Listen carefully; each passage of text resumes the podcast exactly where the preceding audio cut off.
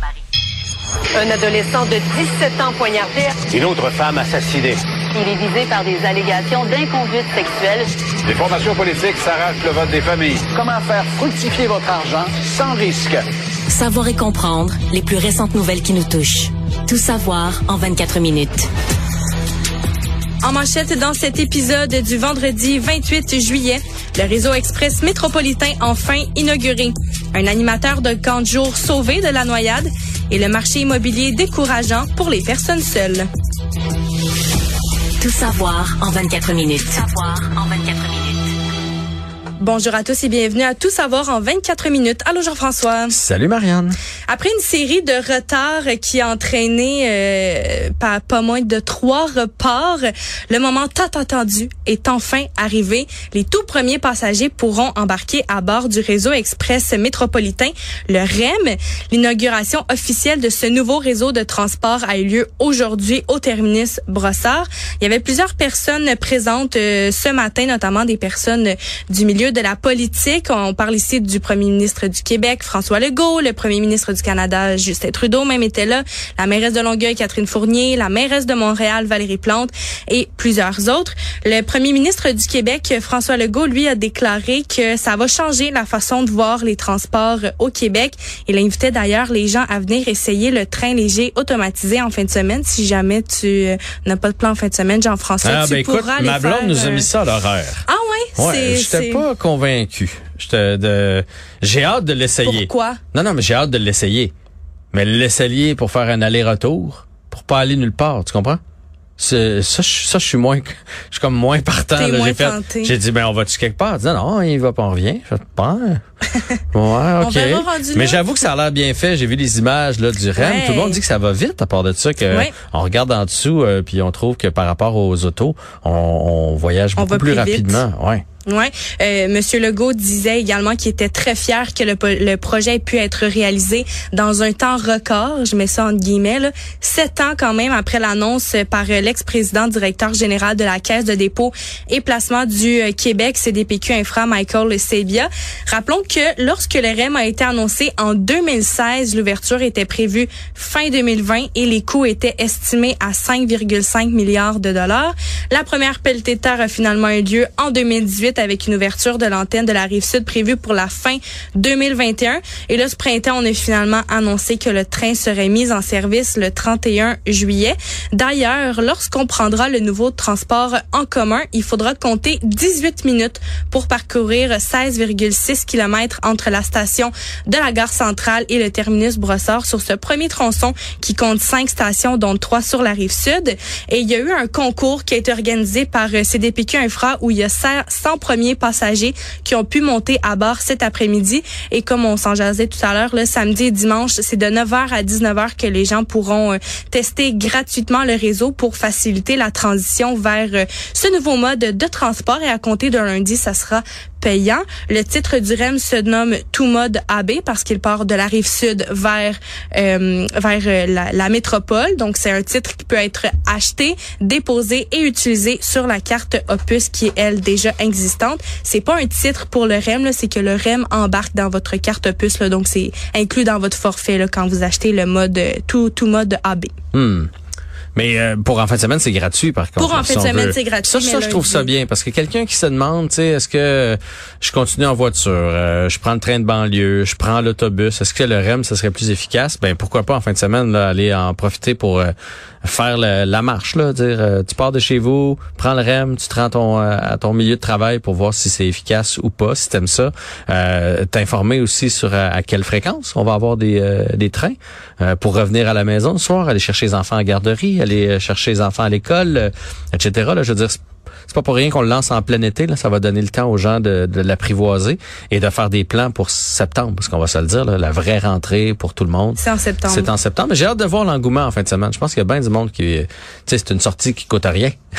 Ouais, pour en fin de semaine. Présentement, là, présentement, on cherche tout avec le coût de la vie des petites sorties qui coûtent rien. Ben oui, peut-être là, le tableau, on a mis ça sur ton plan de en fin de semaine. Là, tu nous en redonneras des nouvelles. Si on y lundi. va, je t'en redonne Ouais, des ça, Il y a un nouvelles. si dans l'affirmation. Au pire, on la recevra en entrevue. Elle, je pense qu'elle est convaincue d'y aller. Parfait. Voilà. Tu On feras un bon du- 10 minutes avec On elle. verra si moi je suis au golf ou dans le REM. Situation qui est euh, préoccupante à Val d'Or depuis le début de la pandémie. On parle de la cohabitation entre les Autochtones vivant dans les rues de cette ville-là avec certains commerçants et les résidents qui est devenu plus difficile.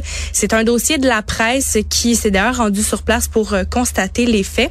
Les euh, premiers peuples sont surreprésentés chez les sans-abri alors que la population autochtone est de 5 à 7 sur une population totale de quelques 33 000 personnes à Val d'Or. Paul-Antoine Martel, qui est conseiller en relation avec les milieux à la ville de Val d'Or, confirme que c'est tendu. Puis au cours des derniers étés, là, il y a des batailles qui sont survenues dans des parcs en plein jour. Euh, même des actes de vandalisme et beaucoup de vols à l'étalage ont aussi été déplorés au cours des derniers étés. Puis ça, ça a poussé des commerçants à garder les portes de leur commerce verrouillées, même pendant la journée. Puis il y a d'autres qui interdisent tout simplement l'accès à leur salle, euh, leur salle de bain aux sans-abri, au point où la ville a dû ajouter cinq toilettes chimiques dans le secteur. Puis il y a le propriétaire du Balthazar Café, Sébastien Vandal, qui était mentionné dans l'article, qui disait que ça arrive souvent là, que ses clients tombent nez à nez en allant aux toilettes avec des autochtones qui sont qui sont carrément nus et qui se lavent devant le lavabo. Il se plaint aussi de la qualité de vie dans sa ville et qui euh, qui s'est dégradé au point où il quitte, il planifie euh, peut-être de vendre et de déménager. Mais ben, moi, je suis allé à Val d'Or, puis pour vrai, ça m'a surpris. J'avais entendu parler d'itinérance et tout ça, mais tu sais, je viens de la Mauricie à Trois-Rivières, il y en a un peu aussi. Fait que je me disais, c'est un peu la même chose, mais c'est vrai qu'il y en a beaucoup. Puis tu sais, Val d'Or, c'est pas excessivement gros. Euh, L'artère des commerçants, c'est comme dans bain des villes, c'est toute une rue, là, à peu près tous les commerçants sont, sont sur celle-là. Il y en a peut-être deux, là, mais tu sais. Et euh, il, y a, y, a, des gens couchés partout, euh, vraiment, là, vraiment partout. Puis euh, autochtones ou pas, là, tu sais, j'ai pas j'ai pas regardé en dessous de leur couverture pour voir s'ils étaient autochtones ou pas. Là. On me dit que c'est beaucoup des autochtones, mais évidemment, le but, c'est pas c'est pas de les cibler parce que les autochtones qui sont là, il y a une raison pour laquelle ils sont là, là. Soit sont intoxiqués, soit il y a de la maladie mentale, comme comme comme chez les, les non-autochtones, ça change rien mais tu sais, on est habitué d'en voir ici euh, à Montréal, mais ils sont quand même dispersés. Ouais. Euh, à Val d'Or, sont quand même assez. petit. Euh, ben c'est petit quand même. Là. Fait que c'est c'est condensé. Ça fait pas. ça fait un drôle de de, de, climat. Là, je veux dire, tu, te promènes dans la rue, tu, tu découvres la ville, tu as, envie de rentrer dans les boutiques. Puis moi, ça m'est arrivé d'être obligé comme d'enjamber quelqu'un ah pour hein? rentrer dans la boutique. C'est c'est spécial. On va dire ça comme ça. Savoir et comprendre. Tout savoir en 24 minutes. La semaine dernière, il y a un incident qui a failli coûter la vie à l'un des aides animateurs du camp de jour de relance des loisirs tout neuf dans le plateau Mont-Royal. Donc, euh, c'est un jeune qui a été retrouvé inconscient au fond de la piscine du parc Sir Wilfrid Laurier et heureusement, là, il s'en est tiré, il s'en est remis depuis, mais c'est un événement qui a quand même conduit à des changements importants au sein de la piscine. Dorénavant, la piscine du parc Sir Wilfrid Laurier réserve exclusivement la section la plus profonde aux utilisateurs du plongeon. On sait pas vraiment ce qui s'est passé dans ce qui concerne l'histoire du jeune qui est tombé à l'eau. Tout ce qu'on sait pour l'instant, c'est que l'aide animateur bénévole, dont le camp a refusé de révéler le nom parce qu'il s'agit d'un mineur, il se déplaçait dans la piscine avec des jeunes du camp de jour. Le camp aurait informé que l'aide animateur savait nager. On sait toutefois pas exactement ce qui l'a mené à perdre conscience et à couler.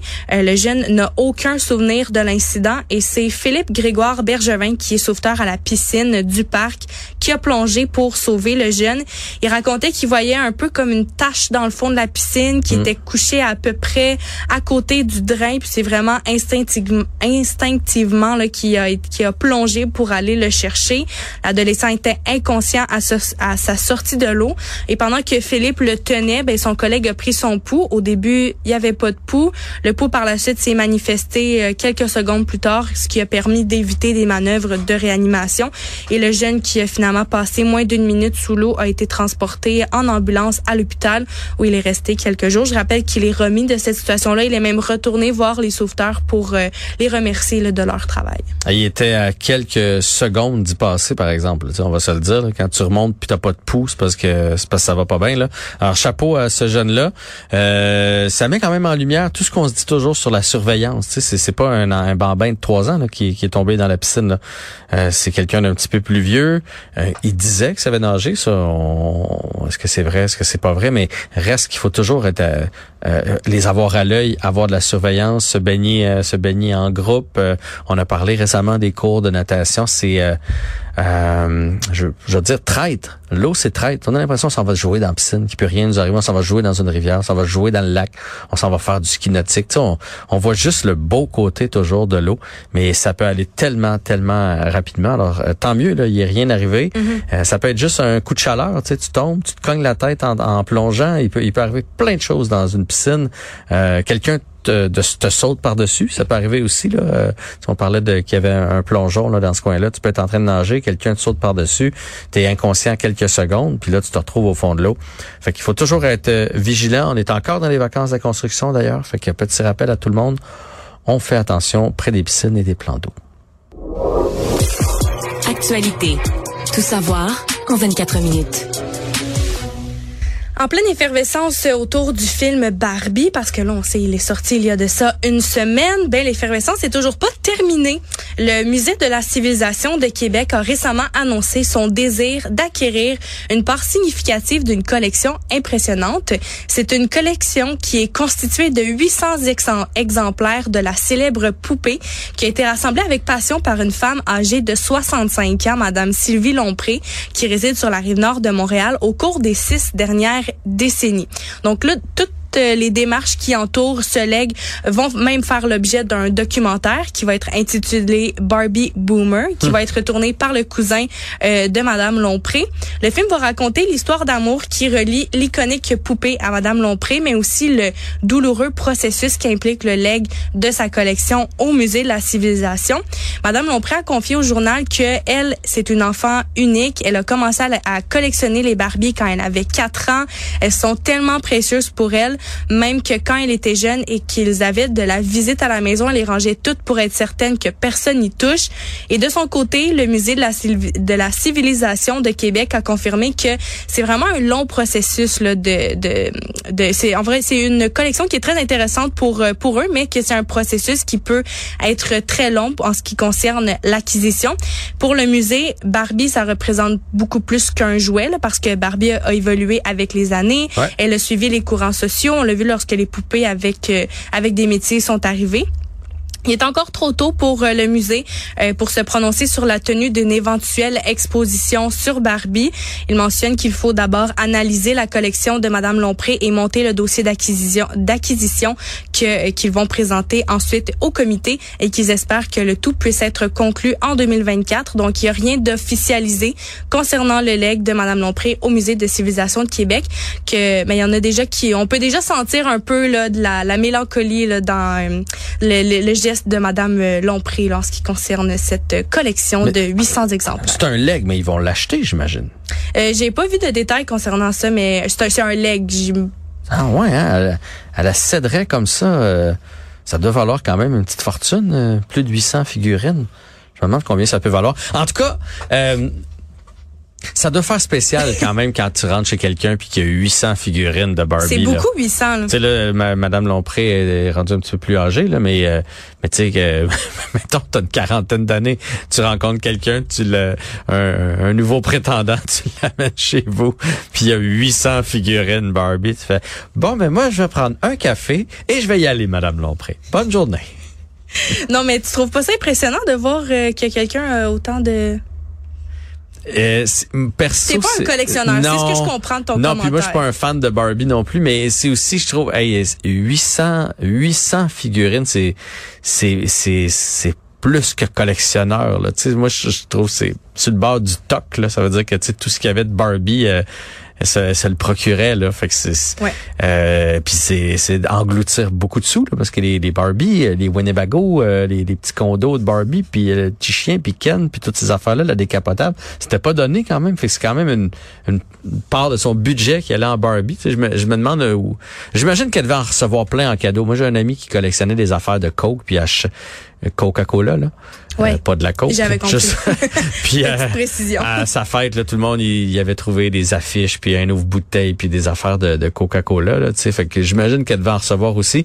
Mais 800, euh, c'est c'est 800. C'est ça. Moi, je suis pas, j'ai pas cette fibre là, mais je juge pas Madame Lompré là. Mais c'est pas quelque chose qui me qui m'impressionne tant. Non. Alors, euh, s'il y a une exposition, tu n'iras pas la voir. euh. Il y a plus de chances que j'essaie le REM en fin de semaine que l'exposition de Barbie. Serait-ce bientôt la fin des serveurs chez Saint-Hubert? C'est la question qu'on se pose après la publication d'un article sur le site Le Sac de Chips. L'auteur était assis à sa table au restaurant de Rivière-du-Loup au moment où il y a une espèce d'étagère avec un visage de chat qui est venu lui apporter son plat. Du chat dans un resto de poulet. Ah ça c'est super. Ouais, mais c'était virtuel, là, Jean-François. J'ai dit que c'était une espèce d'étagère avec un visage de chat. Il a pu lire euh, sur euh, l'arrière-train du robot Bon appétit quand euh, le, le robot quittait la table vers le corridor près de l'entrée du restaurant pour se reposer en attendant qu'on lui qu'on le suscite une fois de plus. Ça fait déjà quelques mois là, que que qu'Humain et Machine assurent le fonctionnement du restaurant de poulet et ils ont questionné le serveur qui lui disait que tout se passait bien pour l'instant. Par contre, il a remarqué que, euh, que le robot, quand il allait porter une commande qui constituait plusieurs repas pour enfants qui étaient servis dans des boîtes jaunes en forme de voiture, que quelqu'un bloquait la voie du passage au robot et le robot s'est tout simplement exclamé « Laissez-moi passer », pas de pardon, pas de s'il vous plaît, pas de merci. Mais tu vois ça, ça m'intrigue. Vas-y. Puis non, mais ça m'intrigue de voir ça. Euh, je, je, je sais que ça existe de plus en plus dans, dans les dans les restos, mais je, je me suis jamais fait servir par, euh, par une ma machine. question. Mais c'est pas quelque chose qui me dérange euh, nécessairement. Euh, si tu vas euh, dans un grand resto, euh, là tu veux avoir un service, quelqu'un qui va te parler du menu, qui va te dire ah oui ce soir notre viande est apprêtée de telle façon. Plus un tubère, on le connaît là. Tu sais, quand j'y allais avec mes deux enfants là, tu sais, une cuisse, une poitrine, deux animaleries. Honnêtement, je- j'ai j'ai pas. euh, Ah, mais là, ici, on parle de Saint-Hubert. Mais exemple, c'est euh, acquis dans d'autres restaurants le plus... euh, avec, euh, mettons, tu as besoin de vin, là, tu, tu veux un conseil, ce genre Ouais, de ouais, mais là, ouais, mais ça, ça, je pense que ça va, ça va demeurer. Ça peut pas être le robot. Le robot, il va pas te conseiller, il va pas, il fait juste, Il va juste apporter apporter la nourriture, ouais. Tu sais, si ça peut aider au service, euh, bah, ça me, ça, ça me dérange pas. Moi, je, genre, ce qui me dérange, c'est vraiment que c'est un visage de chat dans un restaurant de poulet. J'aurais mis une face de coq ou. Euh, tu peux pas. Le chat, ça va pas dans un restaurant de poulet. Mais ça, c'est la seule chose qui me dérange dans Moi, cette j'ai une question. On a beaucoup Oui. parlé de pourboire dans les derniers temps. Oui. Est-ce que ton pourboire va changer, étant donné que le, le, le repas sera attribué avec une machine? Euh, non, parce que honnêtement, tu donnes pas le pourboire tant pour le moment où euh, la personne t'apporte ton assiette. C'est, un petit moment dans son dans son service. On s'entend, tu le donnes pour le sourire, pour quand vient la personne vient t'expliquer le menu, te conseille, vient s'informer si c'est assez chaud, si c'est à notre goût, s'il manque du ketchup, du sel, du poivre. C'est pour ça qu'on donne le pourboire. Euh, dans bien des restos là, il y a des ce qu'on appelle des apportes plats. Tu sais, souvent, vous remarquerez, c'est pas la personne qui a pris votre commande Ouais, qui va vous apporter. boss boy, boss girl. là. Ouais, ben moi ma fille m'a dit que ça, s'app- ça s'appelait les Ouais, boss mais boys. j'ai utilisé euh, le terme euh, anglophone. Ouais, ben des, des fois aussi ça refait la table les boss boys alors que Ouais. l'apporte plat, il fait juste ça de sa soirée lui. Il apporte il apporte les assiettes puis il vient il vient chercher les, les assiettes. Euh, fait que tu sais la différence entre un apporte plat puis euh, un- un robot, ça change rien. Cela dit, tant qu'on va avoir des, des jeunes, des gens pour travailler dans les restos, je préfère qu'on donne des emplois à ces, à ces gens-là. Là. Mais présentement, on est en pénurie de main-d'œuvre, fait que si ça peut aider à ce que euh, nos restaurateurs puissent être ouverts assez longtemps. Avez-vous déjà essayé d'aller manger? Aller manger à 9 heures le soir, un dimanche présentement, tout est fermé. Il y a plein de restos maintenant qui sont fermés les lundis, mardis parce que c'est des journées pas assez payantes. Puis là, quand tu leur demandes pourquoi ils sont fermés, pourquoi ils ferment si tôt le soir, c'est à cause de la pénurie de main d'œuvre. Puis à le propriétaire qui travaille généralement dans son resto fait, ok, moi, euh, moi à 8 heures, là, quand je suis depuis 11 heures le matin, euh, je ferme, tu sais. Mais quand tu reviens sur la route, tu sais, avant, là, il était 11 heures, on a une fringale, on va, arrêter de chercher dans un burger, quelque chose. C'est fermé maintenant. L'autre fois, je revenais du, du golf, sur la rive sud, il y a quand même beaucoup de monde. Dans les vacances de la construction, 8h30, pas capable de me trouver à, manger un dimanche soir parce que c'est fermé. Fait que si les robots peuvent permettre, d'extensionner les heures, d'avoir un petit peu plus de monde euh, dans les restaurants de qualité de service, ben, pourquoi pas? Économie. Ça date pas d'hier, le marché immobilier est très difficile par les temps qui courent. C'est un article de la section argent du Journal de Montréal qui mentionne qu'aujourd'hui, c'est presque impossible d'acheter une propriété avec un seul salaire.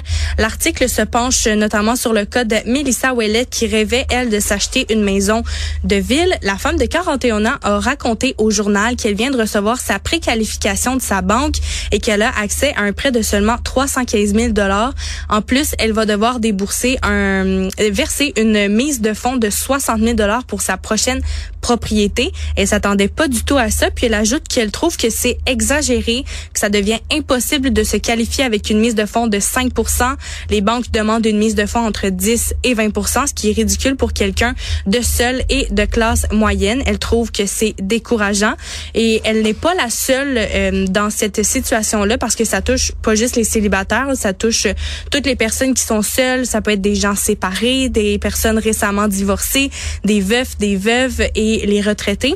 Puis il faut, dire aussi qu'en 2021, en 2001, 15 euh, des Québécois habitaient seuls, mais cette proportion-là est passée à 19% en 2021 selon Statistique Canada. Ce que notre économiste Francis Gosselin nous expliquait tantôt, c'est euh, au-delà du fait qu'ils veulent nous prêter ou pas, c'est qu'ils selon les nouveaux ratios, ils peuvent plus. Fait que t'as beau arriver avec ta mise de fonds, si tu es tout seul, le ratio est rendu, là, je suis pas capable de vous l'expliquer aussi bien que lui, vous irez entendre sa chronique, mais euh, selon les calculs qu'ils font, eux, tu peux presque plus te qualifier. C'est, même si tu dis, je l'ai le 20% oui, mais selon ton salaire, parce que les autres, ils comptent, il y a comme deux emprunts, tu sais, deux, deux, autres, quand ils calculent ta capacité d'emprunt, il y a ta capacité pour ton emprunt, pour acheter ta maison et ton hypothèque, et celui-là, il a monté. Mais il y a aussi l'autre capacité, parce que tout le monde a l'électricité, euh, tout le monde a euh, l'épicerie, le loyer, les autres, ben, pas le loyer, les autres dépenses dans ta vie. Fait que celui-là, il a pas, il a bougé lui aussi un peu. Fait que là, quand tu les additionnes ensemble, ça devient pratiquement impensable de pouvoir t'acheter quelque chose. Puis c'est pour ça que les banques euh, nous refusent. Alors que si t'es deux, mais là, évidemment, l'électricité est partagée en deux, le téléphone est ben, partagé en deux. Tous les, coûts, ça sépare en deux. Exactement, le système d'alarme, le, etc., etc., etc. Euh, mais c'est pas une bonne idée, comme on l'a dit dans la chronique tantôt, de se mettre en couple pour juste euh, pour acheter juste pour ça. Très mauvaise idée. Vous allez le regretter. Le monde. Initiative intéressante du gouvernement français. À partir de l'automne prochain, le gouvernement va mettre en place un programme intitulé le bonus réparation. C'est une initiative qui vise à motiver les citoyens à opter pour la réparation de leurs vêtements et chaussures endommagés plutôt que de les jeter ou d'acheter des articles neufs. Concrètement, ce programme va offrir une aide monétaire de plusieurs euros aux personnes qui vont choisir de faire réparer leurs produits textiles et leurs chaussures auprès de professionnels. Et tout dépend de la réparation. Le montant peut varier entre 6 et 25 euros. Donc ici, en argent canadien, on estime entre 9 et 37 dollars. Par exemple, l'aide pour l'aide pourra être de 7 euros, soit 10 dollars pour refaire un talon de chaussure, puis atteindre de 10 à 25 euros, soit entre 15 et 37 dollars pour une doublure, par exemple, pour un vêtement. Donc, euh, le gouvernement a prévu une enveloppe dotée d'un fonds de 154 millions d'euros, de soit 227,7 millions de dollars ici au Canada sur la période 2023-2028. C'est un bonus de réparation qui est similaire à celui qui a été lancé en décembre 2022 pour les appareils, les électroménagers, euh, initialement de 10 euros à 45 euros par réparation. L'aide a toutefois été doublée en avril dernier, vu le peu de réparations faites depuis son Puis cette initiative-là, euh, cette initiative gouvernementale qui est présentée euh, la semaine dernière s'inscrit dans une réforme engagée depuis 2022 contre l'industrie textile qui est l'une des plus des plus polluantes, au monde. J'applaudis cette euh, cette idée-là. je me demande juste où est-ce qu'on va faire réparer tout ça, si parce qu'il y avait des cordonniers là. Quand j'étais jeune, il y en avait euh, quatre par village. Aujourd'hui, un cordonnier, là, c'est dur à trouver. Une couturière, c'est la même chose. C'est pas des métiers qui sont euh, super en, vogue. Fait que je veux bien avoir mon crédit pour faire réparer mon talon. Mais après ça, euh, vais pas le faire moi-même là, avec euh, la crise igloo. Je n'ai pas les, les, les, compétences pour réparer mes souliers. Fait qu'il va falloir non seulement donner un crédit, mais s'assurer de former des gens compétents pour les faire. Ben ouais, pour les faire réparer ces, ces objets-là. Marianne, merci beaucoup. C'était tout savoir en 24 minutes.